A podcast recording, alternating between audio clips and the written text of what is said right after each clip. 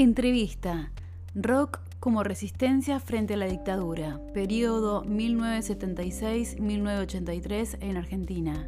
Testimonio de Meno Fernández. Bueno, yo soy Meno Fernández, cantante del grupo actual Los Rancheros, formado a principios de los 90 con la producción de Andrés Calamaro y soy a su vez el creador de Autobús, un grupo importante de la década del 80, producido por eh, el gran David Lebón.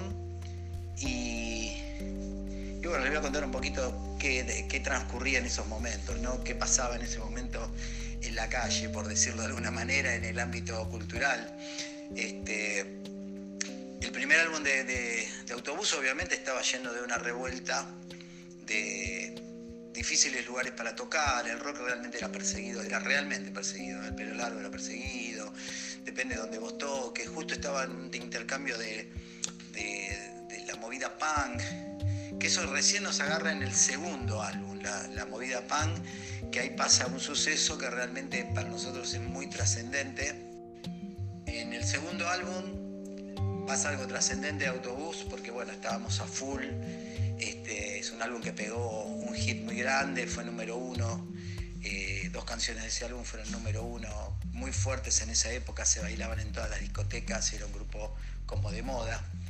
Y se nos ocurrió ponerle un título que tenía mucho que ver con lo que sucedió, ¿no? Le pusimos al álbum Bailando sobre los escombros, que es un título que después eh, lo utilizaron hasta para hacer un, libro que habla sobre el rock, argentino, que significaba eso, ¿viste? Como que no había que mirar tanto para atrás después de todo lo mal que habíamos pasado y como músicos teníamos que bailar sobre los escombros.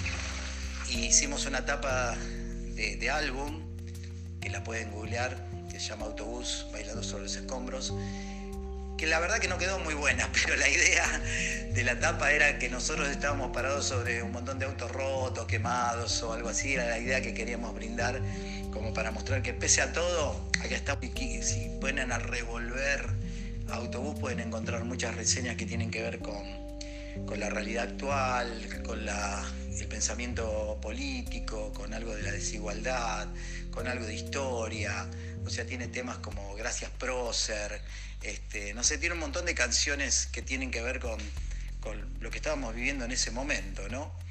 Y grabamos tres álbumes. El primero, el primero, el primero se llamaba Maten al último romántico, que también tiene una etapa que es espectacular, que es lo que vivimos ahora con la pandemia. Parece algo que una, una presunción, un presentimiento de lo que iba a venir en donde había grupos así militares y científicos eh, tratando de, ponerle una vacuna a alguien porque pensaba distinto o porque era perjudicial para la sociedad porque simplemente era romántico, tenía un pensamiento que no era el correcto para lo que pensaba la sociedad, por eso se llama Maten al último romántico, que tan bueno, también pueden encontrar la etapa si la buscan, Maten al último romántico autobús.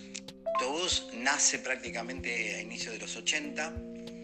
Eh, grabamos nuestro primer álbum en el 81, así que estábamos ahí en un, momento bastante complicado, próximos también a la guerra de Malvinas. Este, nuestro primer álbum tuvo unas ciertas complicaciones con respecto a, lo, al contexto por ahí social, político que se vivía, porque bueno, estábamos bajo un gobierno militar. Eh, los recuerdos que tengo era que, por ejemplo, Miguel Gabanelli, habitante de la zona de Moreno, muy conocido y prestigioso hombre de la cultura, eh, había, estaba trabajando en, en la Fuerza Aérea como personal civil, no tenía nada que ver con eso. Había conseguido un trabajo ahí adentro y trabajaba. Y me acuerdo que íbamos a ensayar y muchas veces él no venía porque lo retenían y a veces los quedaban truncados los ensayos porque, claro, el tipo había quedado como un tipo de reserva por cualquier cosa. Aparte fue ultra examinado y perseguido y hasta a veces le instalaban un auto en la esquina eh, para ver la vida que tenían porque por ahí no podían entender cómo podía ser músico y trabajar dentro de, lo que eran las fuerzas, ¿viste? Eh, pero fue una época difícil, una época muy difícil. El tercer álbum se llama, de autobús, se llama el amor es un sueño americano. Viste que es como si fuera como cerrar un círculo, ¿no? De, de darnos cuenta de que, que en realidad todo lo bueno que uno piensa o sueña, sueña, sueña, en algún momento también se, se convierte en un sueño simplemente. Que a veces el, América que uno sueña, eh, los planes que uno tiene, ¿viste? muchas veces terminan siendo en un sueño irrealizable. Algunas veces sí se pueden realizar, pero la mayoría de las veces la gente termina con ese sueño americano sin realizar. Por eso se llama El amor es un sueño americano y también es un disco al cual amo.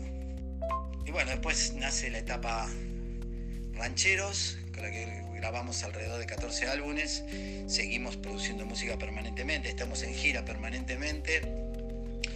Y, bueno.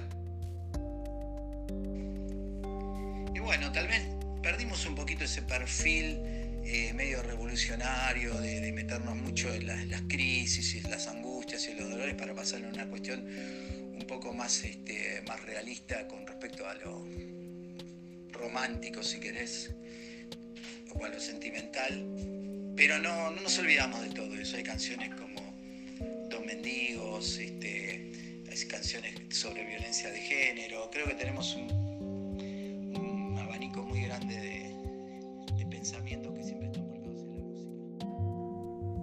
Gracias a Meno Fernández por ofrecerme este testimonio en el marco del trabajo para la materia Historia de los Medios de Comunicación Nacional y Latinoamericanos de la Universidad Nacional de Moreno.